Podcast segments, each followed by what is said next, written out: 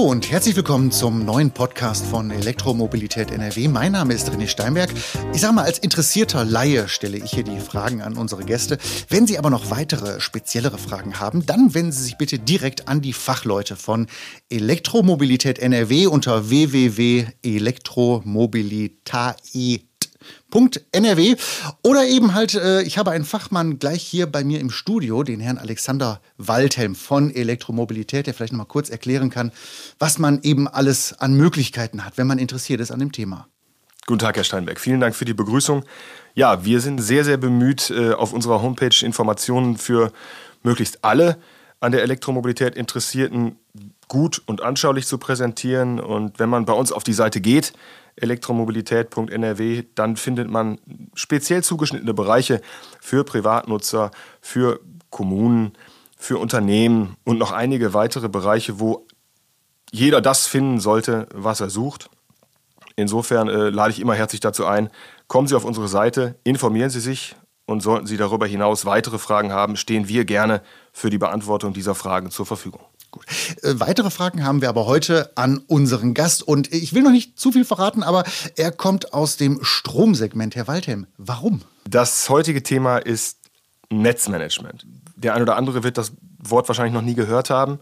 Dennoch spielt das Netzmanagement eine große Rolle, speziell im Bereich der Elektromobilität, denn da geht es um die Antwort auf die Frage, wie kommen alle an den Strom, den sie für ihr Elektroauto haben wollen und wie läuft das Ganze, wenn es immer mehr werden, die gerne Strom für ihr Elektroauto hätten? Vielen, vielen Dank, Herr Alexander Waltem. Und dann lüfte ich mal den Vorhang und sage Hallo und herzlich willkommen, Herr Dr. Armin Gaul. Schön, dass Sie da sind. Hallo. Morgen, Herr Steinberg. Guten Morgen. Herr Gaul oder Herr Dr. Gaul, äh, Sie sind Leiter Produkte und Marketing bei Westenergie Netzservice. Und Westenergie, einfach gesagt, berichtigen Sie mich, wenn ich falsch liege, die sind zuständig für Verteilernetze. Richtig, hier in der Region Rhein-Ruhr sind Westenergie bzw. unsere Tochterfirma die Westnetz einer der größten Verteilnetzbetreiber und entsprechend ist ihr Stromanschluss häufig einer von Westnetz. Das heißt eben halt die ganze Infrastruktur, die, die Strommasten und so weiter. Also wie kommt der Strom auf welchen Wegen zu mir in die Steckdose? Das ist genau das. Das ist das unser Beruf. Metier. Und da mag jetzt der ein oder andere geneigte Hörer, Hörerin denken, hm, okay, aber was hat das denn bitte schön zu tun mit Elektrofahrzeugen? Na gut, wir sind es gewohnt, wir stecken zu Hause unsere Geräte in die Steckdose, unsere Lampe, unseren Föhn, unsere Kaffeemaschine und es funktioniert. Das wollen wir natürlich haben. So muss ein Stromnetz sein. Jetzt ist ein Elektroauto der Punkt, dass unser Auto nicht mehr zur Tankstelle fährt, sondern wir machen dasselbe. Wir gehen in die Garage und wollen das Auto einstecken. Erster Punkt, meistens ist dann nicht mehr die normale Schokosteckdose, sondern Wallbox. Aber der spannendere Punkt ist, die Leistung, die wir dort haben wollen, ist eine ganz andere hohe Leistung zu Hause, kannte der ein oder andere Kunde den elektrischen Durchlauferhitzer oder eine Nachtspeicherheizung hat. Aber bei allen anderen war der Leistungsbedarf zu Hause überschaubar. Da fällt mir ein, das habe ich schon mal mitbekommen, dass Sie wahrscheinlich auch eben dann sehr viel zu tun haben mit der Zeit morgens. Das ist ja so ein Thema, wie ich mal mitbekommen habe bei den Stromerzeugern, dass gerade morgens halt unglaublich viel Saft gezogen wird. Äh, ganz generell von dem Föhn, von allen anderen Haushaltsgeräten, wenn die Leute sich morgens fertig machen. Ist das denn bei Elektromobilität dann auch so ein zeitlicher Faktor? Ja klar, also der spannende Punkt ist ja, unser Kunde möchte Strom haben, wenn er die Leistung benötigt, die er umsetzen möchte. Ich möchte meinen Kaffee kochen, dann brauche ich jetzt Strom. Ich möchte duschen, der Durchlauferhitzer muss jetzt laufen. Ich will meine Wäsche laufen, äh, waschen. Auch dann muss in dem Moment der Strom zur Verfügung stehen. Und das Gleiche passiert beim Elektroauto. Wann passiert das? In der Regel, wenn ich abends nach Hause komme. Ich komme heim, ich stecke mein Auto in der Garage ein. Das Auto fängt unmittelbar an zu laden, weil die Batterie ist ja nicht voll. Also sorgt das Ladegerät dafür, dass genau dieser Zustand wieder geändert wird. Blöd an der Sache ist, danach gehe ich rein. Ich habe den ganzen Tag gearbeitet, meine Frau hat auch gearbeitet. Wir treffen uns. Es wäre jetzt eine gute Idee, mal gemeinsam zu essen. Ich mache gleichzeitig den Herd an. Ich möchte eine warme Suppe haben. Danach gehe ich nach oben und stelle fest, Mist, die Wäsche muss auch irgendeiner waschen. Wäsche in die Waschmaschine. Das heißt, alles, was ich so an Leistung beziehen kann in meinem Haushalt, mache ich auf einmal gleichzeitig an. Und die Frage ist natürlich, warum tue ich das eigentlich? Ich will doch erst am nächsten Morgen mit dem Auto wieder losfahren und nicht in der nächsten halben Stunde. Ich koche ja gerade mein Essen, um in einer halben Stunde zu essen. Das heißt, eigentlich wäre es viel intelligenter, das Auto wird nicht jetzt aufladen, sondern das Auto würde aufladen, wenn ich mich ins Bett lege. Das ja. tut es aber nicht. Das lädt dann auf, wenn ich es in die Steckdose stecke. Und um auf Ihre Frage, die Sie gerade rhetorisch gestellt haben, warum tue ich das, würde ich als Laie sagen, weil es geht. So ist es. so einfach eigentlich. Also, weil es eben möglich ist, stecke ich das Ding rein und mache mir keine großen Gedanken. Da sind aber Sie als äh, Fachmann äh, im Hintergrund, weil Sie machen sich eben genau diese Gedanken. Und da äh, bin ich im Vorfeld gestoßen auf den Begriff Lastmanagement. Was genau bedeutet Lastmanagement? Ich habe es ja schon ein bisschen angedeutet an der Stelle. Wenn ich meinen Herd und meine Waschmaschine und meine Spülmaschine, meine Kaffeemaschine und mein Auto gleichzeitig einschalte, um zu laden, und das Auto schalte ich ja letztlich auch ein, indem ich es in die Steckdose stecke, um zu laden, dann wollen die Geräte auch alle gleichzeitig Strom beziehen. Jetzt hat irgendwann mal mein Elektroinstallateur meine Hausinstallation darauf ausgelegt, dass ich mein Herd bedienen kann, dass ich meine Waschmaschine bedienen kann, dass ich mein Licht anbekomme, dass meine Kaffeemaschine läuft. Der wusste nicht, dass ein Elektroauto kommt. Für den war damals die Welt Auto dankt an der Tankstelle. Mache ich morgens, wenn ich im Beruf zur Arbeit fahre, unterbreche ich meine Fahrt, halte an und tanke auf. Oder abends auf der Heimreise. Das verlagert sich jetzt nach Hause. Total praktisch. Mir bleibt das Parken an der Tankstelle weg. Nicht mal die zehn Minuten, die ich dort sonst stehen würde, unterbricht meine Heimreise. Ich komme nach Hause, ich stecke das Ding in die Steckdose. Das ist auch kein großer Mehraufwand. Das ist ein gewohnter Prozess, was in die Steckdose zu stecken.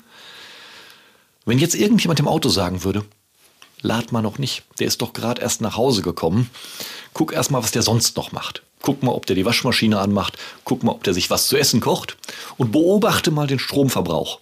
Und wenn du dann merkst, das wird weniger, die Waschmaschine ist fertig, der hat seinen Wäschetrockner aus, der guckt auch nicht mehr fern. Wir kommen so in die Nachtphase rein, wo kaum industrieller Strombedarf da ist, wo kaum Strombedarf aus dem Privathaushalt da ist. Jetzt lad doch das Auto auf, das wird doch total praktisch. Und das letztlich ist Lastmanagement. Mach die Dinge zu der Zeit, wo du nicht überlastet bist. Und da höre ich so ein bisschen raus, oder ist zumindest mein Eindruck, dass es durchaus ein Thema für Sie ist. Also als Netzbetreiber, der ja erst einmal Strom bietet für alles das, was Strom benötigt. Haben Sie jetzt aber auf dem Schirm, oh Moment mal, da kommen jetzt mehr und mehr Autos. Das heißt, die Elektromobilität ist für Sie da auf jeden Fall ein Thema. Das haben Sie auf dem Schirm. Das ist für uns ein ganz großes Thema, ein sehr spannendes Thema, ein Thema, auf das wir uns auch freuen tatsächlich, weil letztlich, ich meine, unser Produkt ist Strom und ja. Stromanschlüsse und das wird offensichtlich in diesem Zusammenhang gebraucht und es macht Spaß, in einem Wachstumsmarkt unterwegs zu sein, der letztlich vom Kunden auch gefordert wird. Insofern tolle Zeiten vor uns, freue ich mich riesig drauf. Das Spannende ist halt, diese Zeiten bringen auch Veränderungen mit sich. Es ist eben ein neuer Verbraucher, nämlich das Auto in unseren Netzen. Und dieser neue Verbraucher muss jetzt auch sinnvoll integriert werden, weil der ist Bestandteil dieses Netzes, so wie alle anderen Dinge, die wir vorher schon hatten, auch Bestandteil dieses Kosmos Stromnetz sind. Ist es jetzt auch das Auto? Und darum müssen wir uns kümmern und das machen wir wahnsinnig gerne. Aber wie Sie gerade beschrieben haben, ist es durchaus ein Thema oder die Frage, ist es ein Problem? Eben, wie Sie ja äh, schön ausgemalt haben, diese Szenerie, nachmittags, abends, ich komme nach Hause und erstmal alles an und jetzt auch noch das Auto. Ist das so ein Moment, wo Sie am, am anderen Ende der Leitung quasi sitzen und äh, denken, oh Gott, oh Gott, oh Gott, oh Gott, was machen wir jetzt? Ich würde nicht sagen, oh Gott, oh Gott, oh Gott. ich glaube, das ist die falsche Einstellung dazu, obwohl natürlich der Effekt da ist, wenn ich abends als Berufstätiger nach Hause komme und ich sehe den Wäscheberg und ich sehe, dass ich Hunger habe und ich sehe, dass ich noch Staubsaugen müsste, dann stehe ich auch vor dieser Aufgabe und sage mir, oh Gott, oh Gott. Ja. Und wie löse ich's? Ich mache es nacheinander. Gut, als Mensch kann ich sowieso nicht gleichzeitig tun, also ist es relativ einfach, das zu lösen.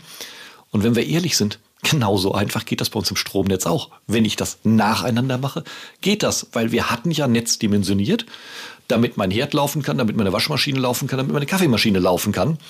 Die laufen aber nicht immer. Wenn jetzt also mein Herd aus ist, die Kaffeemaschine nicht läuft, die Waschmaschine auch nicht läuft, habe ich offensichtlich Reserven. Mhm. Genau wie ich freie Kapazität habe, jetzt was anderes zu tun, hat das Netz das auch. Wenn es uns also gelänge, netzseitig, einfach nur irgendwie dem Kunden oder noch viel besser gleich dem Gerät zu signalisieren, jetzt ist gerade schlecht, aber in einer halben Stunde wäre eine saugute Idee, an dieses Thema ranzugehen, jetzt das Auto aufzuladen, dann mache ich mir gar keine Sorgen. Dann ist das ein neues System, ein anderes System, als wir es kannten, aber eins, das wunderbar funktioniert.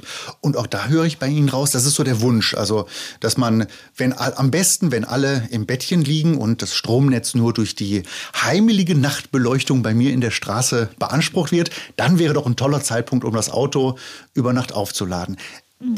Daran arbeiten Sie? Ist das technisch möglich? Das ist technisch möglich. Tatsächlich haben sowohl die Autohersteller als auch die Netzbetreiber da schon vor über zehn Jahren drüber nachgedacht, wie man das tun muss. Das heißt, jedes moderne Elektroauto kann tatsächlich mit seiner Wallbox reden. Die älteren können nur Informationen von der Wallbox empfangen, die neueren können sogar antworten. Das heißt, die Wallbox, und deswegen sagen wir immer, es gibt die Wallbox zu Hause und nicht nur die normale Schokosteckdose, an der man natürlich auch laden könnte.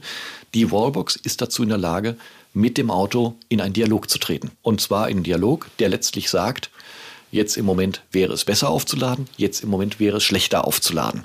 Lassen Sie mich kurz, also die Wallbox weiß, oh du, ich kriege gerade mit, im Stromnetz sieht es gerade nicht ganz so rosig aus, weil da sind ganz viele Leute, die gerade ihren Toast machen und ihre Wäsche waschen. Warte noch mal einen Moment ab und dann kannst du. Das weiß die Wallbox vom Stromnetz und gibt es an das Auto weiter. Das ist das Szenario, an dem wir arbeiten.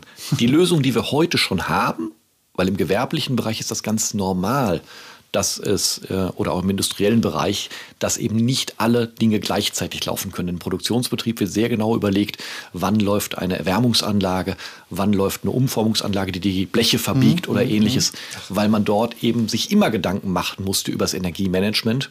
Zu Hause kennt man das nur von den Durchlauferhitzern und der Nachtspeicherheizung. Die sind auch in der Regel gegeneinander verriegelt, dass sie nicht gleichzeitig laufen können. Die Wallbox kann heute im gewerblichen Umfeld in irgendwelche Energiemanagementsysteme, Smart Home Systeme schon integriert werden. Viele Hersteller bieten das an. Und dann guckt diese Wallbox schon mal auf mein eigenes Haus. Mhm. Also Beispiel, es hat jemand eine Doppelgarage. Laden beide Autos in dieser Garage gleichzeitig oder laden die nacheinander? Das ist noch gar nicht mit dem Netzbetreiber, sondern es ist einfach nur mal die Interaktion zu Hause. Die werden wir auch erleben in Mehrfamilienhäusern.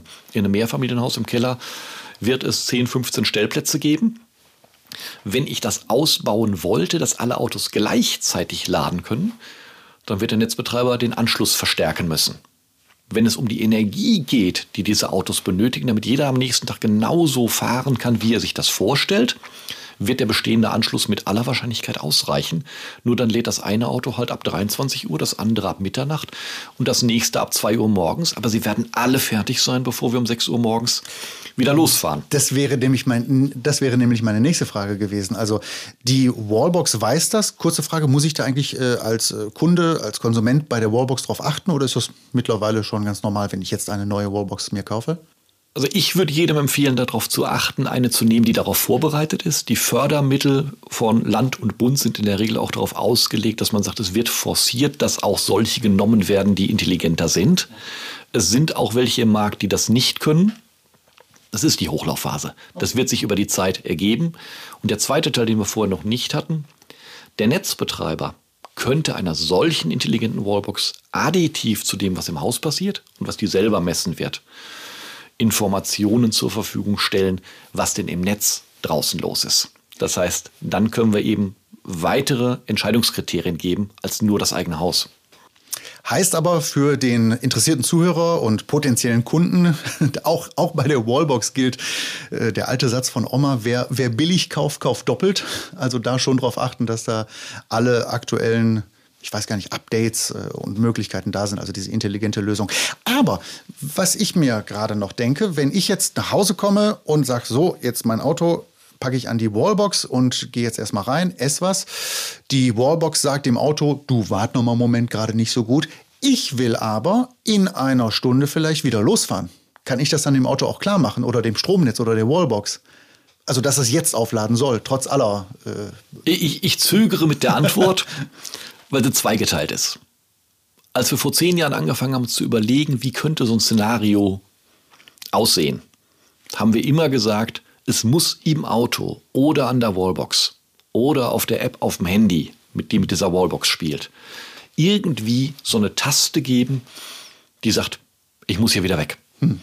Also letztlich muss in irgendeiner Form natürlich der Kunde, der Autofahrer interagieren können mit diesem Ladesystem um anzuzeigen, ich habe den Bedarf, hier so schnell wie möglich weiterzufahren. Ich stehe hier genau. nicht genau. bis morgen früh, sondern ich habe noch was anderes vor. Jetzt ist der spannende Punkt, das Auto selber bei den modernen Fahrzeugen weiß in der Regel, wann ich üblicherweise wieder losfahre. Die, das brauchen die Bordrechner nirgends hin übertragen. aber die können das selber für sich natürlich zwischenspeichern. Heute sind ja überall moderne Rechner eingebaut. Ich bin da absoluter Fan von Datensparsamkeit, aber das Auto selber weiß in der Regel, wann würde derjenige typischerweise wieder losfahren. Wird er jetzt einfach beim Ausschalten vom Auto den Informationspunkt abliefern, zu sagen, reicht dir morgen früh um sechs? Ah, ja. Und ich sage, nein, wäre es gelöst. An dieser Stelle aber vielleicht kurz mal die Frage an Alexander Waldhelm. Wie sieht es da aus mit der Förderung der Wallboxen? Ja, es ist also gerade speziell, was die Steuerbarkeit angeht, mit der letzten Aktualisierung der Förderrichtlinie Progress NRW äh, eben die Innovation dazugekommen, dass Wallboxen, wenn sie gefördert werden sollen, tatsächlich über dieses Merkmal der Steuerbarkeit verfügen müssen. Das heißt also, die Zahl der äh, steuerbaren Wallboxen wird in Zukunft deutlich zunehmen. Alles klar.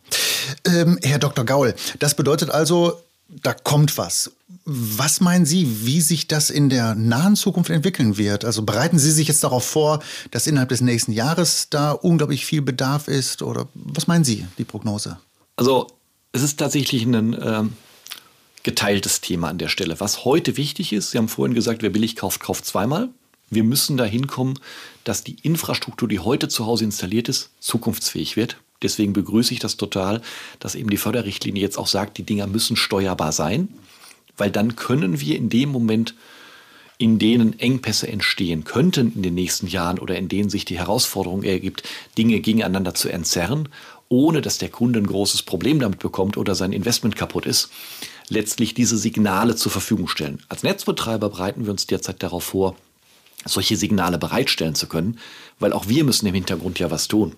In der Vergangenheit wussten wir, wie sich unsere Kunden verhalten. Es ist für uns nicht relevant, einen Einzelnen anzusehen. Der einzelne Kunde ist frei, der wird auch nicht beobachtet durch den Netzbetreiber. Was wir aber angucken ist, was passiert mit einer Summe an Kunden, 50, 60, 70, an einer Transformatorenstation. Und aus der Information wiederum können wir sehen, wie muss diese ausgelegt sein, wie groß muss die sein, wie viele Kabel müssen da dran sein, was wird über den Tag passieren. Und hier beginnen wir jetzt eben zu beobachten, was für einen Veränderungsprozess erleben wir durch die Elektrofahrzeuge. Was ist eigentlich das, was die Kunden aus sich heraus tun? Und wie beobachten Sie das? Also geht derzeit schon, ich habe immer so dieses Bild äh, vor Augen, das Stromnetz geht irgendwann leicht in die Knie. Kann man das jetzt schon ablesen, dass man sieht, oh, was ist denn da los? Da sind aber, ach, okay, das sind die Elektrofahrzeuge. Ist das, kann man sich das so vorstellen? Also derzeit gibt es das tatsächlich nicht flächendeckend, sondern in Versuchsreihen. Das heißt, dort, wo heute Messungen gemacht werden, sind in der Regel sowohl die Kunden informiert, als auch der Netzbetreiber zusammen mit irgendeinem Elektromobilitätspartner macht da aktiv Tests. Da gab es in den Niederlanden Tests, es gab in Deutschland Tests, es gibt von diversen Energieversorgungsunternehmen da immer mal Straßen, in denen man sich angeguckt hat, was passiert denn, wenn jetzt hier mehr Leute reinkommen. Das gibt dann so dieses berühmte Beispiel, die Tesla-Allee, wo alle Nachbarn sich einen Tesla leisten können. Und was passiert denn, wenn die denn alle gleichzeitig nach Hause kommen? Und was passiert? Und natürlich kann man in diesen konstruierten Beispielen, in denen man den Leuten auch vorgibt, verhalte dich so oder so, zeigen, dass es möglich ist, dass die Sicherung im Transformator fällt. Ja, und wenn die Sicherung in der Trafostation fällt, das ist natürlich für unseren Kunden total blöd, weil da steht ja jetzt nicht einer nebendran, der die wieder reindrückt. Wenn die zu Hause in meiner Wohnung fällt, kein Thema, gehe ich halt in den Keller, mache die Sicherung wieder rein und mache weiter und schalte halt ein Gerät weniger ein. Wenn uns das wirklich in der Straße passieren sollte, ist das nicht so gut. So, wie überwachen wir Stationen? Wir haben in der Regel in Stationen einfach einen Messwert, nämlich was ist die höchste bezogene Energie gewesen im letzten Jahr. Und wenn der abgelesen wird, dann sehen wir, okay, die Station wird momentan bis zu 60 Prozent ausgelastet, bis zu 70 Prozent ausgelastet. Und auf dieser Basis agieren wir dann üblicherweise. Das heißt, wir gucken uns nicht an, was welcher Kunde gemacht hat, sondern wir gucken einfach nur in der Summe an, was passiert an der Station im Grundsatz an Last. Und das hat in der Vergangenheit immer gereicht, um rechtzeitig zu reagieren, bevor ein Kunde merkt, dass die Station in Engpass reingerät. Bei Elektromobilität machen wir jetzt halt Messreihen kontrolliert, um ein bisschen schneller mal zu sehen, ist da ein Veränderungsprozess drauf, der möglicherweise schneller verläuft als in der Vergangenheit und daher auch eine schnellere Interaktion benötigt.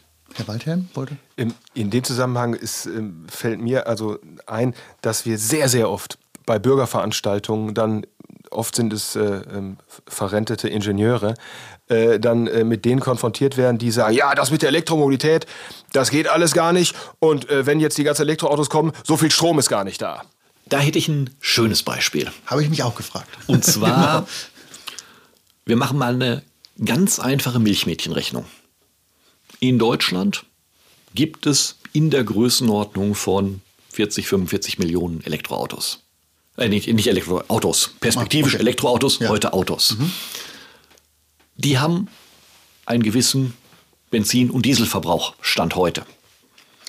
Und wenn man sich den anguckt, dann kommt da eine wahnwitzig große Zahl raus, die heißt rund 300 bis 350 Terawattstunden. Das Terawattstunden brauchen wir uns nicht merken, wir merken uns nur 300 bis 350. Aufgrund der Tatsache, dass so ein Verbrennungsmotor, also ein Dieselmotor, ein Benzinmotor, sehr viel Wärme erzeugt, während der Elektromotor tatsächlich nur die Fortbewegung erzeugt und sehr wenig Wärme hat, die zu Verlusten führt, brauchen wir, um diese 300 bis 350 Terawattstunden Benzin und Diesel zu ersetzen, nur 100 bis 120 Terawattstunden Strom. Das heißt, wir kommen ungefähr auf ein Drittel des Verbrauchs. Einfach dadurch, dass wir den Energieträger wechseln und im Auto weniger Wärme bei gleichem Vortrieb erzeugen. Ich verstehe daran, dass wir deutlich, also dass wir insgesamt in die Energie runtergehen. Ich verstehe dabei nicht ganz oder habt ihr vielleicht auch einen Moment verpasst. Wir brauchen ganz viel Energie aus fossilen Brennstoffen, um die Autos am Laufen zu halten. Aber das kommt ja, das ist ja nicht gekoppelt an das Stromnetz. Das ist ja momentan noch äh, davon weg. Jetzt kommt aber, wenn auch weniger, noch mal was aufs Stromnetz drauf. Genau. Und das ist jetzt der zweite Punkt. Hm. Gute Nachfrage. Wir haben uns jetzt gemerkt, 100 Terawattstunden, also die 100 mit dieser ja. Zahl Terawattstunden hinten dran, mhm. das ist das, was wir brauchen. Und Stand heute wird in unserem Stromnetz jährlich übertragen ungefähr 550 Terawattstunden. Wir merken also, 550 haben wir heute. 100 kommen drauf. Mhm. Wir reden über einen Zuwachs von weniger als 20 Prozent innerhalb der nächsten 10 bis 20 Jahren.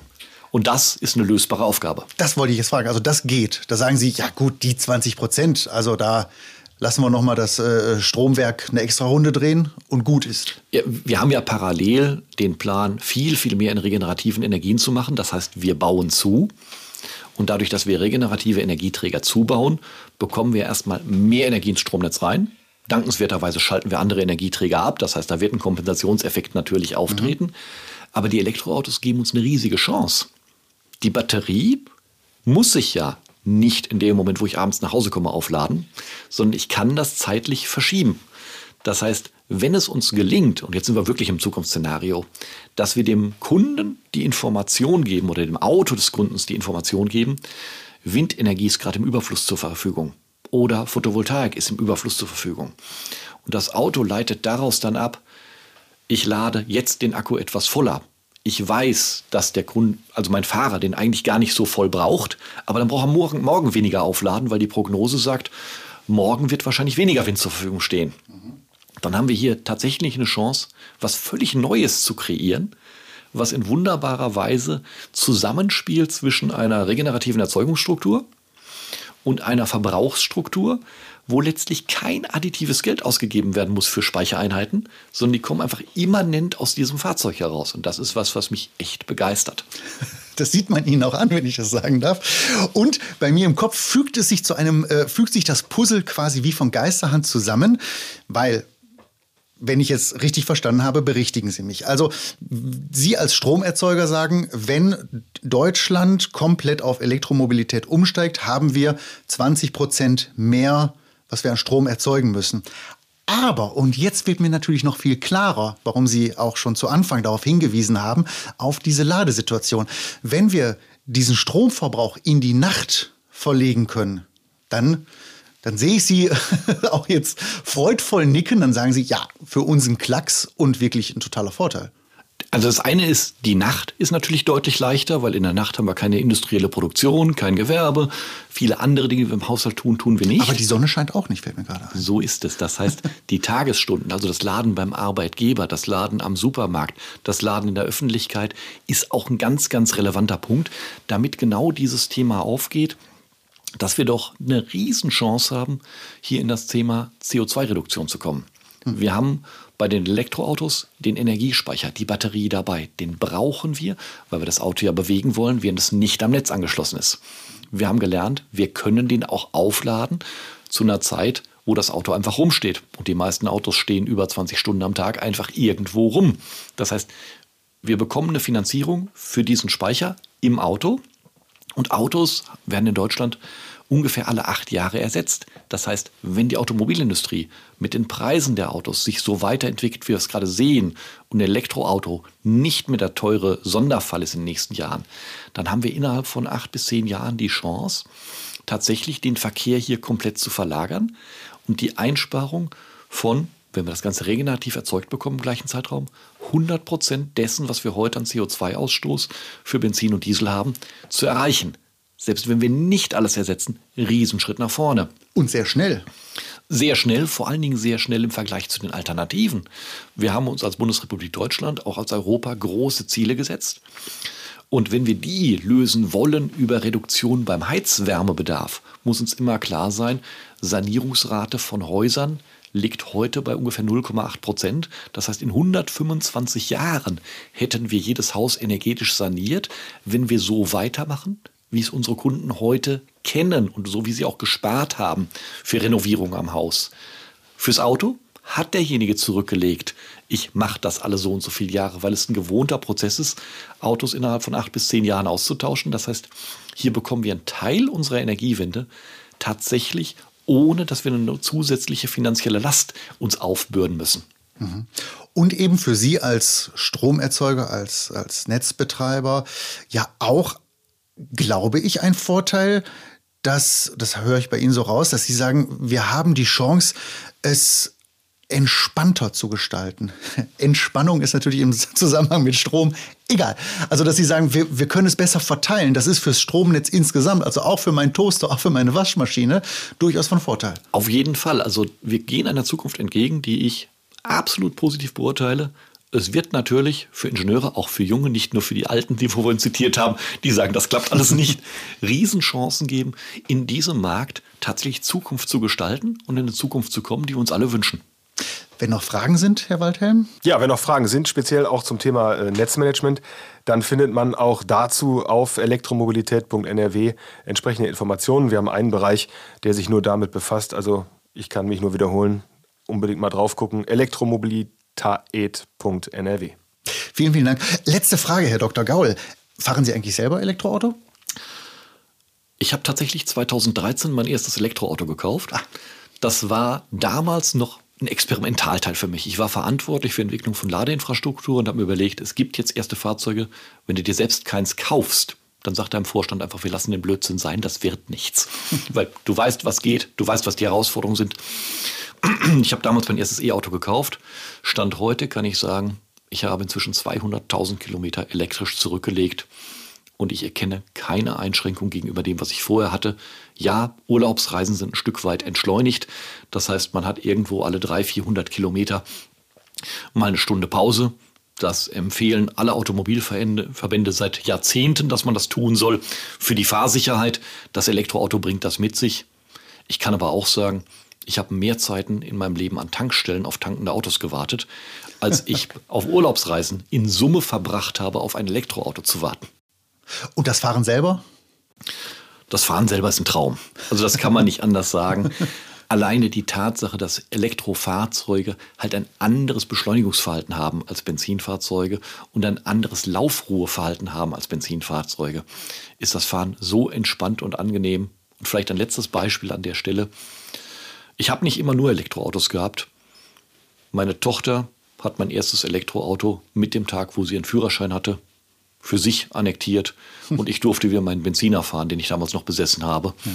Und ich glaube, sie hat keine 100 Kilometer in einem benzingetriebenen Auto gefahren, weil sie einfach keine Lust dazu hatte. Das heißt, diese ganzen Ängste, die wir aus unserer Jugend kennen, Auto ist Freiheit und Reichweitenangst und kann ich denn tatsächlich bis Südfrankreich fahren, ohne nachzutanken, die haben sie nie interessiert. Sie fand das fährt sich einfach schöner. Hochinteressant. Wie sich das genau gestaltet mit dem Elektrofahren, so viel sei schon mal verraten. Damit beschäftigen wir uns in der nächsten Folge. Äh, ich sage hier und heute aber erst einmal vielen, vielen Dank, Herr Dr. Gaul. Vielen, vielen Dank, äh, Herr Alexander Waldhelm. Vielen, vielen Dank an Sie, die Hörer, Hörerinnen. Und ich sage dann äh, Tschüss und bis zum nächsten Mal. Dankeschön, die Herren. Falls Sie jetzt noch weitere Fragen haben oder weitere Infos benötigen, all das gibt es gebündelt auf elektromobilität.nrw.